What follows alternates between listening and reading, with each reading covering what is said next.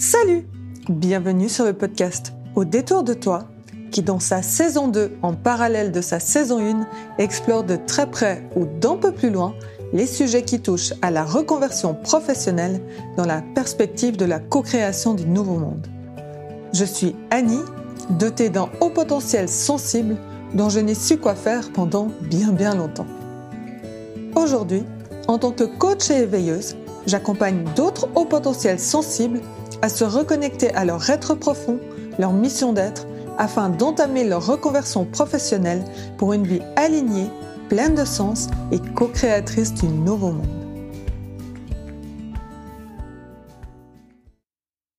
Hello, je suis très heureuse de te retrouver pour cet épisode de lancement de la saison 2 du podcast Au détour de toi.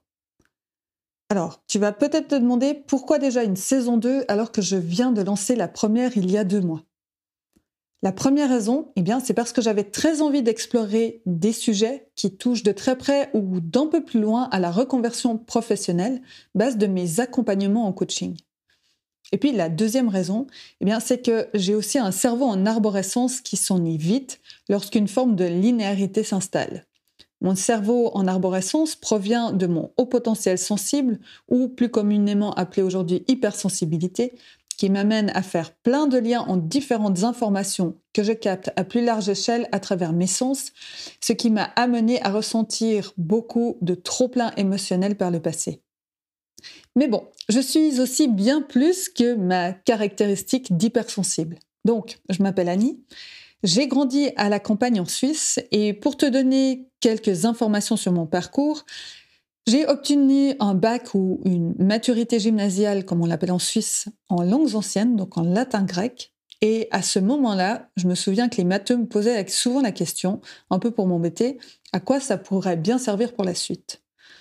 Bien, à ce moment-là, le seul intérêt que j'avais, et finalement c'est celui que je me rends compte que c'était celui-là que je suivais à ce moment-là sans vraiment le savoir, eh bien, c'est que ma petite voix intérieure s'intéressait à celui-ci parce que, eh bien, j'étais euh, j'avais l'envie de, comprendre les bases de notre culture, de comprendre les bases de la langue française et des autres langues euh, dérivées du latin et du grec, parce que c'était pour moi un fondement en fait de compréhension euh, de la société, de où on en était et de qu'est-ce qui faisait qu'on en était là aujourd'hui. Et à la suite de ça, j'ai continué aussi dans une autre branche à l'université ou à la fac. Et en 2011, je suis rentrée à l'université de Genève en sciences politiques encore une autre branche où j'allais pouvoir étudier plein de sujets différents. Et donc, durant ces années d'études, je suis partie à Malte pour apprendre l'anglais et je suis aussi partie en Erasmus un semestre à Vienne, en Autriche. J'ai obtenu mon master de sciences politiques avec une spécialisation en comportement politique des citoyens en 2011. Ce qui est intéressant aujourd'hui avec 13 à 15 ans de recul, waouh Bonjour le coup de vieux, non je rigole. Euh, mais effectivement, ça fait un moment et pourtant j'ai l'impression que c'était hier. Eh bien, c'est que durant ces études, il y avait plein de sujets qui m'intéressaient.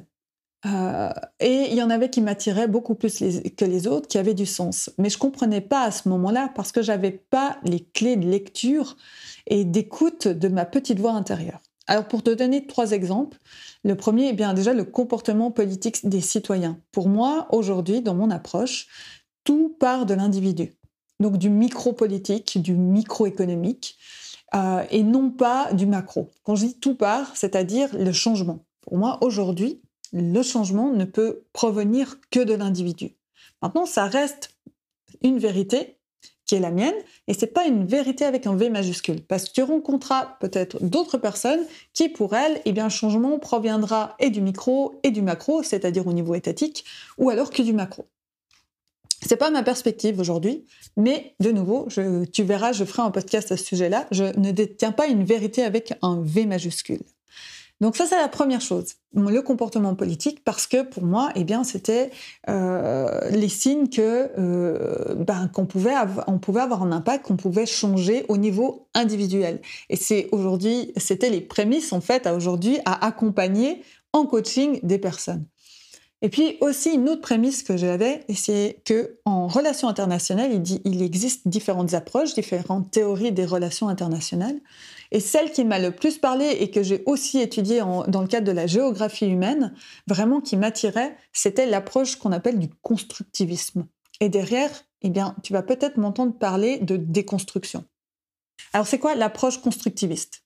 Eh bien, c'est l'idée de prendre un sujet et de prendre du recul par rapport à comment on en parle pour déjà l'observer de plus loin et ensuite de changer notre perception et notre angle de vue de ce sujet-là. Alors, je te prends un sujet, somme toute, accessoirement assez simple. Au niveau de l'histoire, quand on parle de l'histoire, on a toujours, si on prend la Deuxième Guerre mondiale, eh bien, on a toujours la version des vainqueurs. Donc, pour ceux qui sont dans le camp des vainqueurs, on reçoit cette information, les Américains, les Anglais, le débarquement. La bomba sur les Japonais. Et on ne parle jamais du point de vue des perdants. Et moi, ce qui a été très intéressant, eh bien, dans le cadre de mes études, j'ai aussi été, euh, j'ai aussi participé à une conférence des sciences sociales au Japon. Et je me suis sentie appelée à aller à Hiroshima comme si j'avais une forme de devoir de mémoire à faire. Et je suis rentrée dans le musée de la bombe atomique. Et au départ, eh bien, on nous explique l'histoire aussi bien du point de vue américain que du point de vue japonais et ce qui se passait pour eux.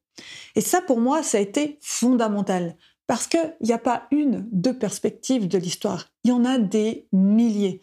Sauf qu'on a toujours tendance à essayer d'unifier autour d'une version de l'histoire. Et c'est ça qui est intéressant. Si tu prends le féminisme aussi, eh bien, souvent dans l'histoire, on parle beaucoup des hommes, de ce qu'ils ont trouvé, alors que souvent il y a des femmes aussi. Mais on a caché cette partie de l'histoire.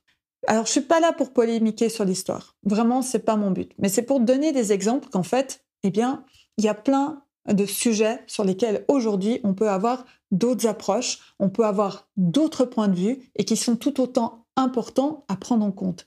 Et c'est ce qui aujourd'hui me passionne, c'est la diversité des points de vue et de ne pas rentrer en séparation par rapport à ceci, mais au contraire de chercher à se comprendre sans s'influencer et d'accepter que l'autre peut avoir raison et que moi aussi, même si on a des, avis totalement divergents.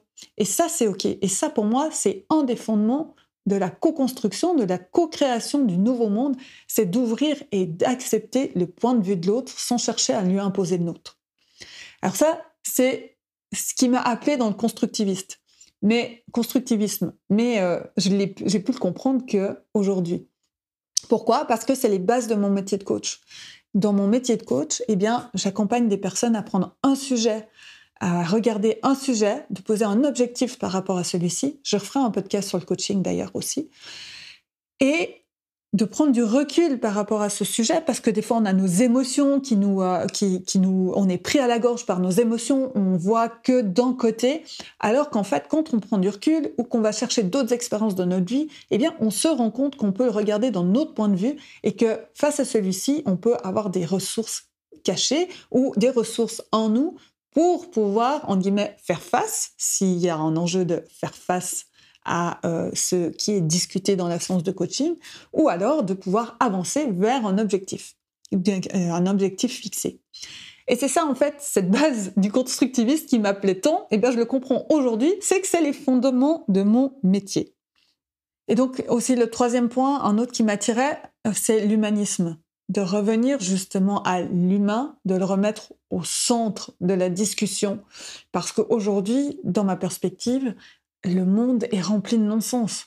Et, la perspective d'ouvrir sur l'humanisme, pour moi, était euh, m'attirait, mais je comprenais pas non plus parce que j'avais pas du tout cette clé de lecture, m'attirait euh, à aller comprendre et justement à aller chercher la richesse dans chaque individu. Donc voilà, ça, c'est trois fondements qui font qu'aujourd'hui, je peux te parler de tout ça. Et euh, ça a été tellement intéressant de comprendre qu'en fait, je recevais des informations par ma petite voix intérieure à ce moment-là qui me disait oui, oui, c'est ça, c'est ça. Et c'est complètement fou. Mais à ce moment-là, quand je te dis que j'avais pas les clés de décryptage, c'est que j'avais un mental qui prenait le dessus en disant euh, non, non, mais, euh, mais c'est bien intéressant ton truc, mais ça va pas t'amener très loin. Donc, va falloir que tu t'intéresses à d'autres trucs. Et ça, ça a été ce mental et la prise de, en de pouvoir de mon mental, eh bien, ça a été le précurseur à l'expérience que j'ai eue dans ma première carrière professionnelle. Et ça, c'est la suite de mon parcours. Donc, en 2011, j'entre dans le monde professionnel, dans le commerce international à Genève. Avec quatre ans de recul aujourd'hui, je peux vraiment affirmer que c'était une expérience fantastique. Et c'est pas du tout cynique, hein, ce que je dis, vraiment pas ni ironique quand je dis que c'est fantastique, c'est que je le ressens vraiment comme ça. Sur le moment, ça l'était pas, clairement. Sur le moment, c'était pas facile, ça a été très difficile. Notamment, je t'ai parlé d'hypersensibilité. J'avais vraiment, aujourd'hui, avec le recul, l'impression d'être un éléphant dans un magasin de porcelaine avec toutes mes émotions qui semblaient ne pas avoir leur place à ce niveau-là. Et quand je te dis qu'elle a été fantastique, cette expérience, c'est que j'ai vraiment appris tout ce que je voulais pas pour ma vie. Donc, ce qui s'est passé, c'est que, euh, eh bien, mon mental a pris le dessus et donc j'ai pas du tout écouté ma petite voix intérieure. Je pouvais pas l'écouter. Vraiment, c'était l'expérience que je devais vivre pour pouvoir me mettre à son écoute après. Je pouvais pas l'écouter et ce qui s'est passé, eh bien, c'est que j'ai commencé à construire un personnage. Si tu regardes des photos de Annie, il y en a pas beaucoup, mais si, j'en trouve des photos de Annie dans le commerce international, bah seulement extérieurement, je me maquillais beaucoup. C'était pas moche, au contraire, c'était pas vulgaire, pas du tout, c'était très beau. Mais aujourd'hui, si tu me regardes, je n'ai plus de maquillage. Alors oui, j'utilise quelques filtres sur Instagram, mais autrement, je porte plus de maquillage, vraiment pas. Euh, et je regarde ces photos-là et je me trouve pas belle. Au contrairement à aujourd'hui, en fait, j'ose affirmer que quand je me regarde en vidéo, quand je me regarde en photo, je me trouve super belle. Mais c'était c'était pas le cas avant parce que ben, déjà j'avais pas fait ce premier pas euh, de revenir à moi et donner de l'amour. Ça, ce sera encore un autre sujet dans podcast. Et donc, qu'est-ce qui s'est passé? Je me suis construit un personnage. Je me suis construit un personnage en fonction de ce que je croyais devoir être dans ce milieu-là. Et ce qui s'est passé, c'est que ce personnage, avec ce qui se passait à l'intérieur de moi, de par aussi mon hypersensibilité, j'étais de plus en plus en décalage entre ce personnage sur lequel j'ai mis plein de masques dans le par-être, que je reviendrai évidemment dans un podcast par rapport à ce sujet-là, et euh, la personne que je sens être à l'intérieur de moi. Et je cachais mes émotions et plus ça avançait, plus je tirais sur la corde raide et à un moment, elle a pété. Elle a pété en 2015, pourtant j'avais eu plein de signes, je reviendrai aussi justement dans l'histoire du paraître, euh, dans un podcast sur le paraître, dans, le, dans les relations, dans le, dans le professionnel, le monde professionnel d'aujourd'hui.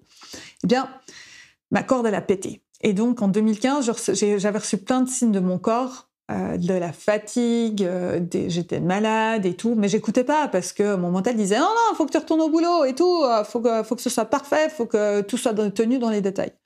Et donc ma corde a pété en 2015, burn-out. je suis pas, je suis pas partie tout de suite, mais mon corps m'a vraiment fait comprendre qu'il allait falloir que je m'arrête.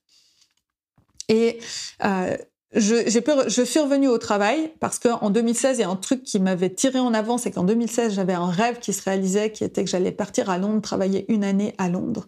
Ça a été, ça a été fantastique parce que je vivais mon rêve et en même temps, j'ai pu de plus en plus me rendre compte à quel point j'avais l'impression que les gens qui rentraient euh, dans Londres le matin et qui repartaient le soir, à tel point j'avais l'impression qu'ils étaient des hommes ou des femmes enfermés dans la caverne de Platon, c'est-à-dire à regarder toujours les mêmes ombres sans avoir la possibilité de se retourner et de se dire qu'il y avait peut-être quelque chose d'autre et que ce qu'ils voyaient n'était pas forcément la, une, était une réalité, mais qu'il pouvait y en avoir d'autres. Ça aussi, le mythe de la caverne de Platon, ça m'a vraiment beaucoup marqué. C'est vraiment venu me chercher quand j'étudiais la philosophie.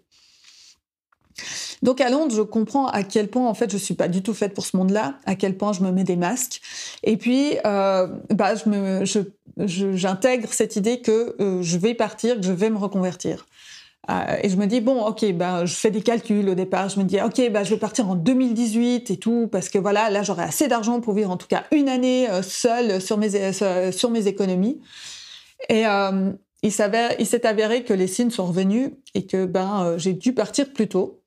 Euh, et, c'est là que j'ai commencé à avoir les premières synchronicités dans ma vie, parce que tout d'un coup, le jour où j'ai décidé de m'en aller, il y, a, eu plein de messages qui sont arrivés pour me confirmer que je prenais la bonne décision. Notamment, le plus, celui qui a été le plus fort, ça a été la maladie de mon papa, qui a fait qu'il est décédé une année plus tard. Euh, je reviendrai euh, sur, euh, sur ce, cet événement de ma vie, mais vraiment, ça a été voilà, un élément vraiment déclencheur et qui me confirmait parce que au moment où j'ai pris ma décision, on apprenait sa maladie. Et c'est là que je me suis rendu compte, mais j'ai qu'une vie et elle est courte. Mon, mon papa est décédé à l'âge de 69 ans. J'étais, ah, mais moi, je veux pas passer ma vie à passer à côté du train de ma vie. Donc ça me confirmait vraiment ma décision. Et je suis partie avec l'idée que je voulais aider les jeunes de ma génération, dite Y, à donner du sens à leur vie. Comment j'allais le faire? J'en avais aucune idée. Mais je suis partie avec ça, toute guillerette d'arriver dans un espace de coworking. Et je me doutais pas qu'à ce moment-là, j'allais rentrer dans trois ans de tâtonnement, de pérégrination.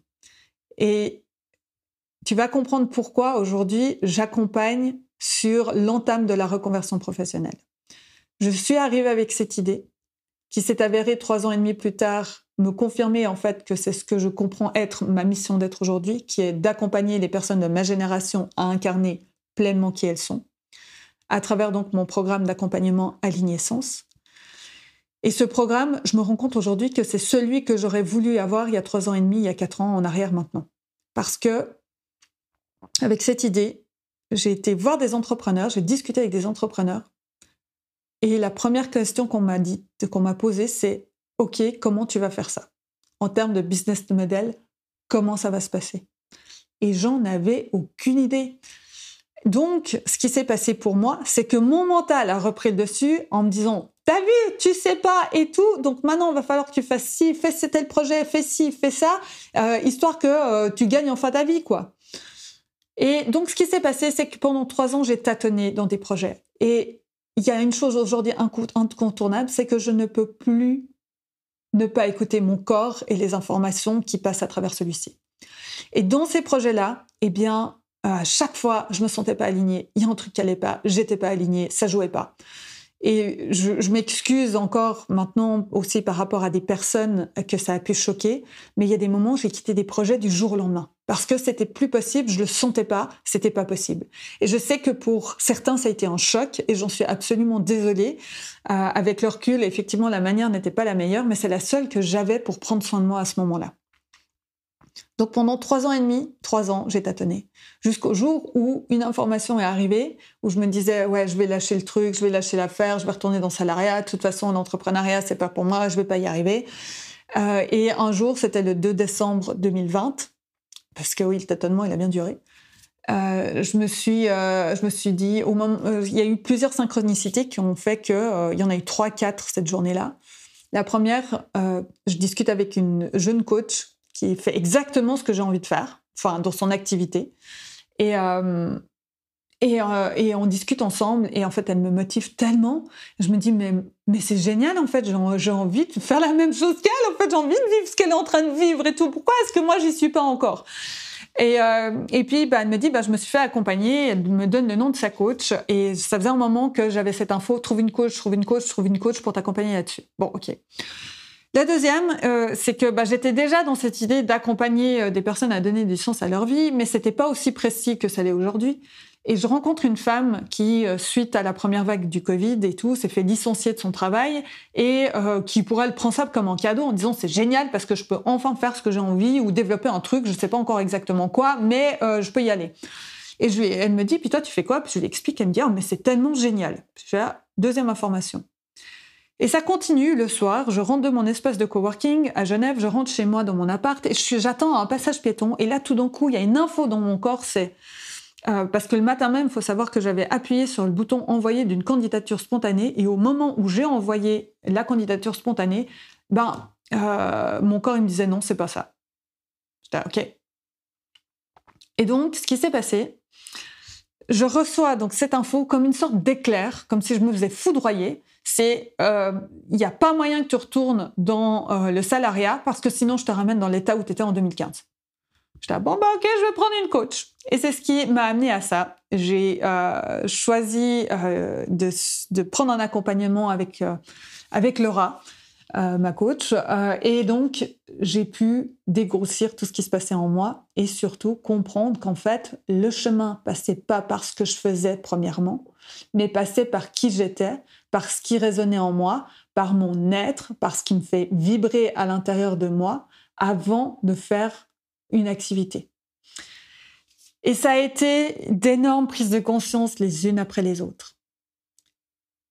Et ça a été aussi un chemin pour que je puisse t'en parler, parce que là, aujourd'hui, quand j'enregistre, on est fin août 2021. Cet accompagnement, il s'est fini en mai. Mais depuis mai jusqu'à fin août 2021, j'ai l'impression qu'il s'est passé un monde. Et euh, aujourd'hui que j'arrive à te parler, à mettre des mots sur ça et de créer les podcasts qui vont arriver, eh bien pour moi, c'est un monde nouveau et ça va être l'enjeu aussi, enfin l'enjeu, le sujet d'un podcast aussi, dans des épisodes sur les peurs, sur les craintes et te parler aussi par quoi je suis passée. Parce que je crois que c'est important de pouvoir en parler parce qu'on entend très très peu parler de la part d'entrepreneurs. Moi, j'en suis beaucoup. Et, euh, et rarement, j'en entends qui me parlent de leur vulnérabilité. Et pourtant, ça me fait tellement du bien quand je partage ça avec d'autres entrepreneurs parce que je me dis, bah, je suis pas seule en fait. Et non, on n'est clairement pas seul. Donc voilà. Donc ça, ça a été le chemin. Aujourd'hui, je suis coach, comme tu as pu entendre dans la... Enfin, j'ai une activité de coach, pas je suis, comme tu as pu entendre dans l'introduction. Mais demain, peut-être que je vais être fleuriste, Peut-être que je te raconterai plus du tout la même histoire ou sous le même angle. Et tu sais quoi? C'est OK. Parce qu'on est tout le temps en train d'évoluer à chaque seconde de notre vie. On n'est jamais figé. Ça, ce sera aussi le sujet euh, d'un épisode de podcast. Voilà ce que je pouvais te dire par rapport à mon parcours, par rapport aux réflexions que j'ai pu avoir, par rapport aux réponses. Elles ne sont en rien une vérité avec un V majuscule. Elles sont ma vérité à cet instant T. Et si elle te parle pas, c'est cool. Si elle te parle, elle t'inspire, c'est cool aussi. Peu importe la situation, peu importe ce que t'en fais. Voilà, c'est cadeau, je te les donne, t'en fais ce que tu veux. Je reviendrai aussi dans un autre épisode sur euh, tout ce qui touche autour de la vérité. Et euh, la vérité et le libre arbitre. C'est vraiment un sujet aujourd'hui qui est très très important pour moi et qui est euh, fondement intégrant de la possibilité de la co-création du nouveau monde. Et puis pour terminer, euh,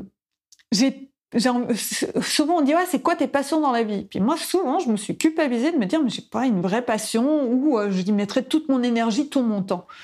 Bah non en fait parce que j'adore tester des trucs j'adore expérimenter et euh, je vais faire peut-être là j'ai fait de l'impro pendant quatre ans. Bah là je suis sur un passage peut-être un, nouveau passage vers quelque chose d'autre. Peut-être que j'en referai plus tard j'en sais rien aujourd'hui je sens que cette porte s'est tournée et en fait, ma seule passion dans la vie, finalement, c'est de vivre. C'est de vivre, c'est d'aimer la vie, aimer euh, les gens.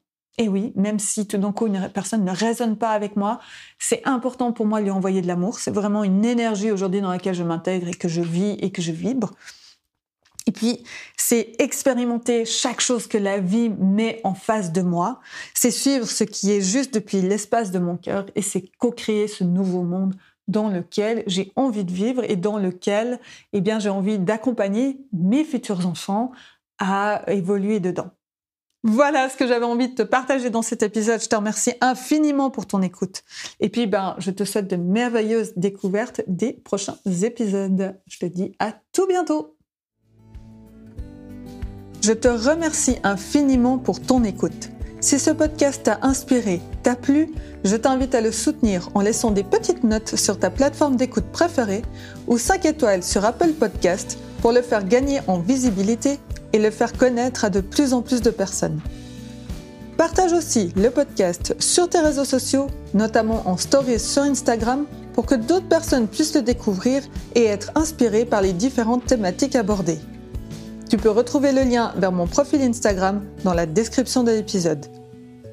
Merci beaucoup pour ton écoute et à tout bientôt pour le prochain épisode du podcast Au détour de toi.